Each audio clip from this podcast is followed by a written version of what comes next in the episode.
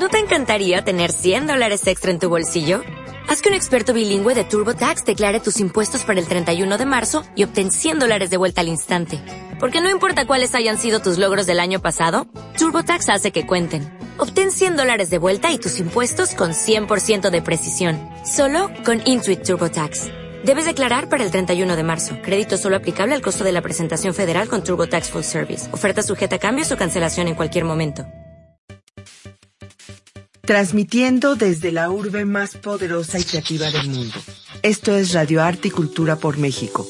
Por y para nuestros artistas y lectores nacionales. A más de 2.000 metros sobre el nivel del mar, esparciendo letras sobre el mundo. Bien, ya estamos en nuestro tercer programa de Arte y Cultura por México, transmitido desde la Biblioteca México, en este icónico lugar de la ciudad en donde brota cultura por doquier con una arquitectura maravillosa. Y bueno, les voy a comentar rápidamente que este fondo se creó en 1995 cuando era director de la biblioteca Jaime García Terrés y bueno, el objeto principal era reunir los materiales disponibles sobre el tema mexicano. Está constituido por más de 32 mil unidades de información con obras de literatura, historia, ciencias y artes de México y sobre México. Entonces, pues bueno, es un estupendo lugar en donde puede venir a encontrar obras específicamente que hablan de este país y sobre lo cual tenemos una invitada especial y agradecemos muchísimo a nuestro querido doctor Fernando Beltrán, que se la sabe todas y un poco más, y es un placer para nosotros estar con ustedes. ¿Qué tal, Edek? Muy buenas tardes a nuestra audiencia. En efecto, vamos a tener enseguida a una invitada especial, es una trabajadora de este Fondo México. Queremos platicar con ella y que nos platique un poco sobre el oficio, sobre el lugar, sobre sus percepciones, su opinión.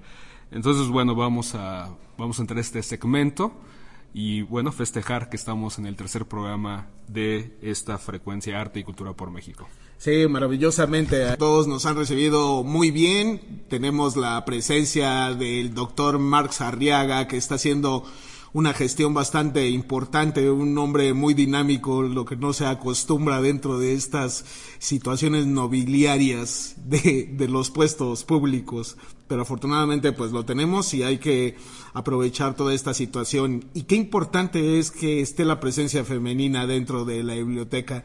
En definitiva creo que el siglo XXI va a ser de las mujeres. No sé si nos vayamos a extinguir como eh, género masculino, pero qué bueno que estén ellas al mando. Radio Arte y Cultura por México es un programa inclusivo, diverso, literario y divertido, porque el arte y la cultura son maravillosos. Pues bien, ya está con nosotros nuestra invitada especial, Josefina Gallardo Belmonte. Y eh, pues un placer, Josefina, que estés con nosotros. Eh, platícanos, por favor, eh, ¿cuál es tu labor en este Fondo México? Hola, buenas tardes. Eh, estamos aquí en el Fondo México. Es un lugar fascinante. Es un lugar donde van a encontrar todo lo referente que se encuentra en esta biblioteca que nos va a decir algo sobre México. No nos importa eh, de la nacionalidad del autor, solamente que nos diga algo sobre México. Este libro se va a encontrar aquí. Principalmente lo que tenemos es historia de México y contamos con las joyas que son los códices que se encuentran aquí, que son copias facsimilares del original y que en el país hay muy pocos que se encuentran y esa riqueza las tenemos aquí. Eso es lo que tenemos en este espacio y mucha cultura. Es lo que tenemos en este espacio que está para ustedes y para servirles. Todos los días estamos aquí. Platícanos, por favor, una anécdota que creas que, que te marcó en tu trayectoria como bibliotecaria ¿Qué, ha pasado aquí? ¿Qué, ha pasado aquí? Platícanos. Mira, algo que, es para mí muy significativo es que hace dos, tres años estuvieron viniendo dos muchachos. Eh, primero llegaron a, ver por dónde empezaban a desmenuzar el conocimiento porque querían hacer su tesis de licenciatura en ciencias políticas. Eh, un poco con ellos y les empecé a ayudar a hacer su investigación Estuvieron aquí un año haciendo su tesis y fue para mí muy satisfactorio que cuando dejaron de venir me trajeron esa tesis y venía dedicada. Mm. Y venía dedicada a las bibliotecarias, que en ese entonces era una entrañable compañera, este, Elizabeth López, y una servidora, Josefina Gallardo, que les habíamos apoyado en todo. Para mí ha sido la mejor experiencia que he tenido como bibliotecaria porque vi reflejado lo que es ayudar a investigar y enseñar a investigar a una persona, ¿no? También eh, algo muy grato que me encontré fue, tuve la oportunidad de ver que sacaron un incunable de los que tenemos aquí. Es un libro de 1700 eh, que se encuentra aquí en Bóveda y lo sacan muy pocas veces. Y lo vi, y estuve cerca del libro, aunque no lo puedes tocar, pero estuve cerca del libro, es un libro de 1700, es el libro del coro, obviamente viene en latín y con notas, este, y lo han sacado aquí en exposiciones y pude verlo y es algo impresionante ver un libro de estos. Y como bibliotecario pues es algo muy, muy valioso. Desde luego, me, me platicabas antes de entrar al aire que una de las cosas que te llaman mucho la atención como propiedad del lugar es el olor de la biblioteca.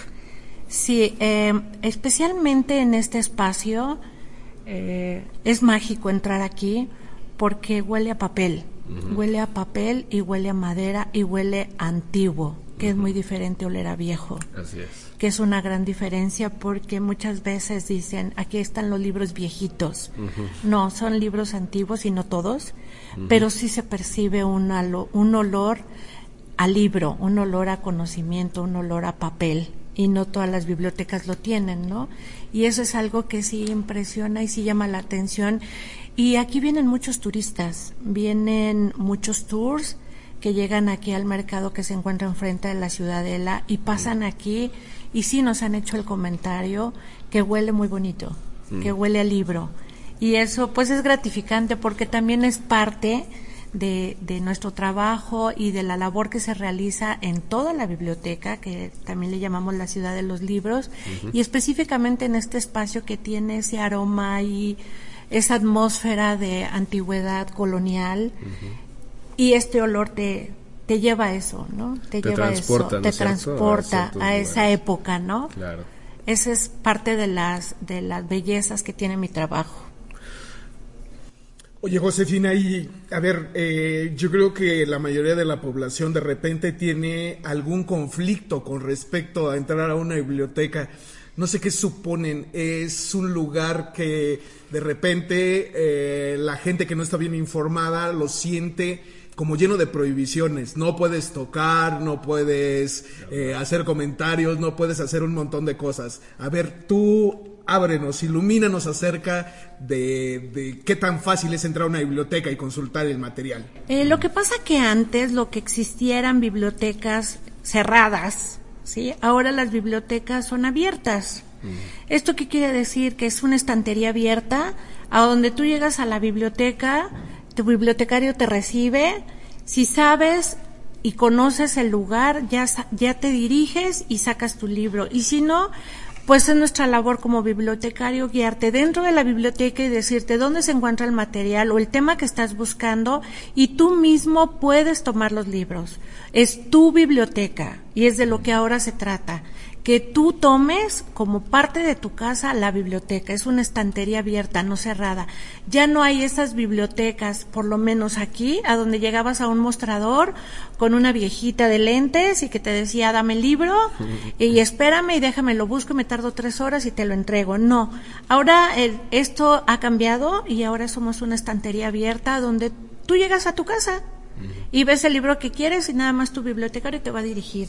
Eso es lo, lo, bueno de las bibliotecas. No hay que tenerle miedo al conocimiento. Aquí estamos y somos nosotros, los bibliotecarios, los que tenemos la obligación de llevarte por el conocimiento de la mano. ¿Y cuál es ese conocimiento? Que conozcas tu biblioteca.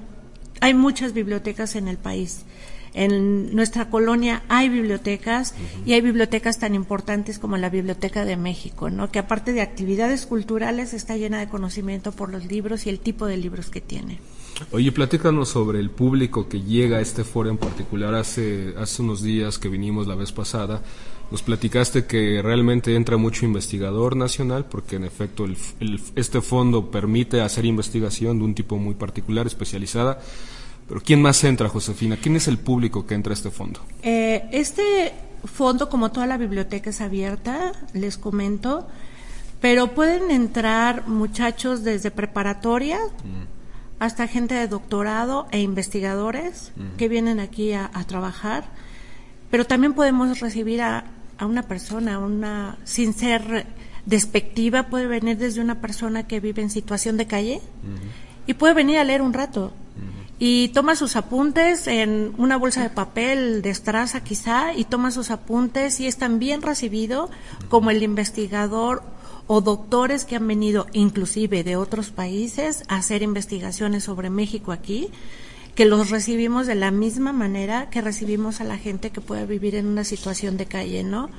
Y sí tenemos temporadas, obviamente las temporadas nos marcan mucho eh, en las bibliotecas, ¿Por qué? Porque en época vacacional nosotros sí tenemos mucho trabajo. ¿Por qué? Porque cierran todas las bibliotecas y nosotros nos quedamos de guardia en vacaciones con horarios especiales. Está cerrado CEU, está cerrada la metropolitana, están cerradas las, las, las privadas. ¿Y cuál es la que trabaja? La Biblioteca de México. Pero para la gente que vive en situación de calle es un lugar calientito, es papel. Entonces venimos, es, es, un lugar acogedor y aquí se vienen a proteger también del frío. Toman un libro y se ponen a leer, como cualquier usuario, ¿no? Y tenemos una sala infantil que también viene mucho niño en temporada vacacional, en las tardes hay actividades y pues también este nos visitan. Y aquí en el Fondo México realmente la gente que viene es de preparatoria hacia arriba, no vienen muchachos de secundaria ni nada porque pues el material es un poquito eh, digamos, de enseñanza media superior hacia arriba, no es para secundaria, y está un poquito elevado para ellos. Entonces, sí, la gente que viene aquí sí es de otro nivel de escolaridad, que puede estar en otras áreas, que también tenemos acceso para ellos.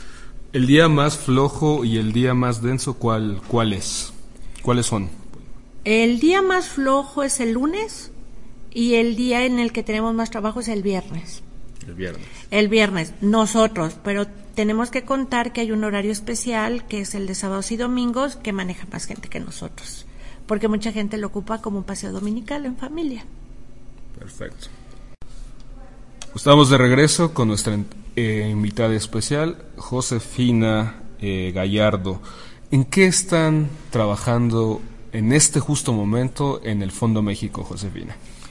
Mira, desgraciadamente eh, se han dado eh, casos en el que en otras bibliotecas se han extraído libros valiosos como los que tenemos aquí, que son los códices, y estamos trabajando ahorita en ello. Estamos poniendo cintas magnéticas de seguridad dobles para que en el momento en el que pasen en el cuadro, eh, aunque los traigan adentro de la mochila o los traigan escondidos en una chamarra, en un suéter, pueda activarse este el cuadro, pueda activar la seguridad y empiece a sonar, porque desgraciadamente han sido algunos mutilados o, han sido extraídos y realmente son joyas que hay que darles el valor como tal. Obviamente sabemos que la gente que se pueda llevar esto es gente que sabe lo que se está llevando.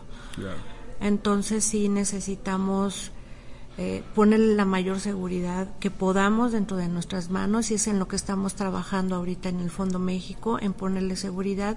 Y obviamente eh, si tienen alguna situación en, en, la encuadernación o alguna situación de maltrato, si se puede arreglar, mi compañera que es Pilar Martínez, eh, hace lo propio para mantener en mejor condición el el códice o el libro que son los libros que se están ahorita poniéndoles más protección. La meta es que a todos los libros que tenemos aquí en el Fondo México les estemos pasando una revisión de seguridad para que no nos extraigan los libros y pues protegerlos lo más que podamos. Eso es lo que estamos haciendo ahorita aquí en el Fondo México como trabajo, aparte de atender al público o al pues usuario. sí, claro. Bueno, tenemos así como de repente muy en claro que hay ediciones técnicamente únicas ya, que, que, existe un ejemplar ya a nivel mundial, entonces pues para alguna gente muy avesada esto les podría representar una oportunidad magnífica de repente, entonces sí es muy importante cuidarlos. Cuéntame, este, ¿cuántas personas están encargadas de la preservación, la restauración y el cuidado del espacio? Mira, como restauración como tal, tenemos un departamento en el fondo reservado al cual pertenecemos eh, que la encargada de, del fondo reservado es la señora Elvia Huerta y tenemos un departamento de encuadernación y que hace toda esta labor que es artesanal y es preciosa porque son especialistas mis compañeras. Son tres compañeras que se dedican a, hacer esto de, de, lo que es la conservación de los libros y nosotros les hacemos llegar los libros que están muy deteriorados para que ellos hagan toda la restauración. Si es una restauración de menor grado, pues se lleva a cabo aquí y la lleva, eh, como les comentaba hace un rato, mi compañera Pilar.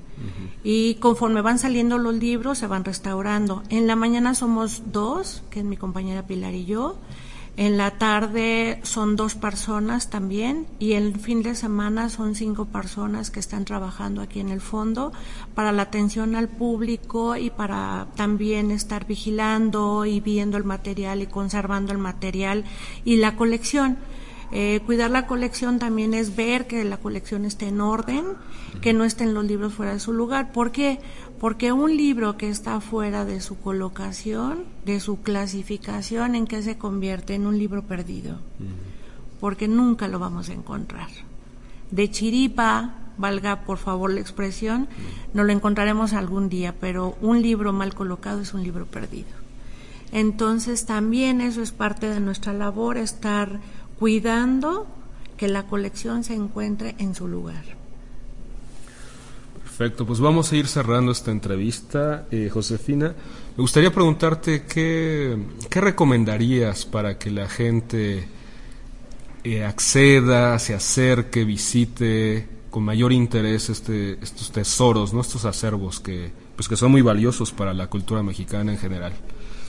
Pues lo que yo les recomiendo más que nada es en las escuelas, que visiten las bibliotecas, primero las bibliotecas de, de, las escuelas de donde pertenecen y si en su escuela no existe una biblioteca, buscar la biblioteca más cercana y acercarse a, a todo lo que hay. Nosotros somos un monumento histórico, pero también tenemos una, un gran acervo que lo pueden visitar. No tengan miedo, la cultura es muy amigable, la cultura está de su lado y pues nos encantaría a todos que esto estuviera lleno, así como los sábados y domingos entre semana. Eh, las redes son muy buenas, pero el papel es mejor. Ajá, entonces eh, los libros los están esperando. Pues muy bien. Te vamos a pedir finalmente y por último, Josefina, que nos mandes una despedida, un saludo a quien quieras mandar a alguien en particular. El micrófono es todo tuyo. El único saludo que quiero enviar es a todos los usuarios de esta biblioteca, que también somos recomendados de boca en boca. Somos amables, somos afables, habemos eh, mucha gente aquí que quiere platicar con ustedes, que les puede ayudar en sus investigaciones. Contamos también con una hemeroteca, que también es muy importante. Tenemos libros, revistas y diarios oficiales y los estamos esperando. Eh, recomiéndenos de boca en boca es la mejor recomendación. Ese es el saludo y la despedida que les quiero dar. Aquí los espero.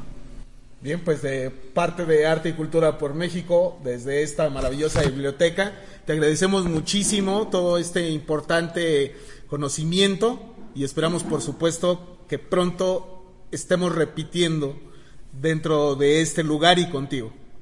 En realidad, pues nuestros libros, nuestros espacios para contenerlos, son un tesoro nacional, creo que los debemos de aprovechar porque además nada es intocable, todo se puede manipular con la debida asistencia o muchas veces está sin asistencia, así es que consultemos, consultemos todos los materiales que existen. Es impresionante el acervo que se tiene en este lugar y no únicamente en este, en la Vasconcelos, en los mismos lugares eh, locales dentro de las comunidades en las que vivimos. Ya escucharon a alguien que ha dedicado gran parte de su vida a lo que es el manejo de los libros y pues no tengamos miedo, aquí estamos. Ahorita les vamos a, nos vamos a despedir de ustedes con la excelente voz de una de nuestras artistas, a quien le vamos a dar más adelante un programa especial.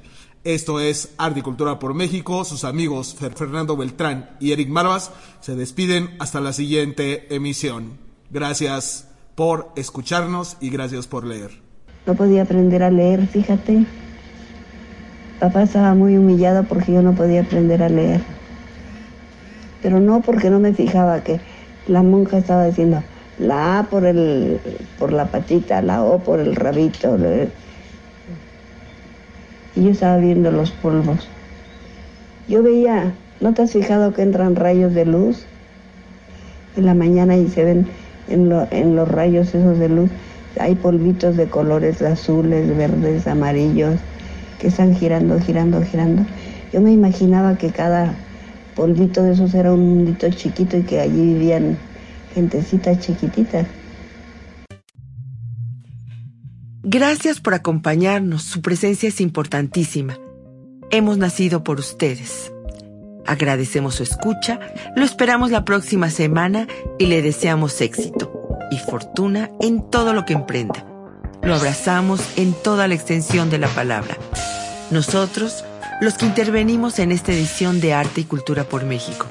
Hasta la siguiente letra. En la voz, Margarita Hernández.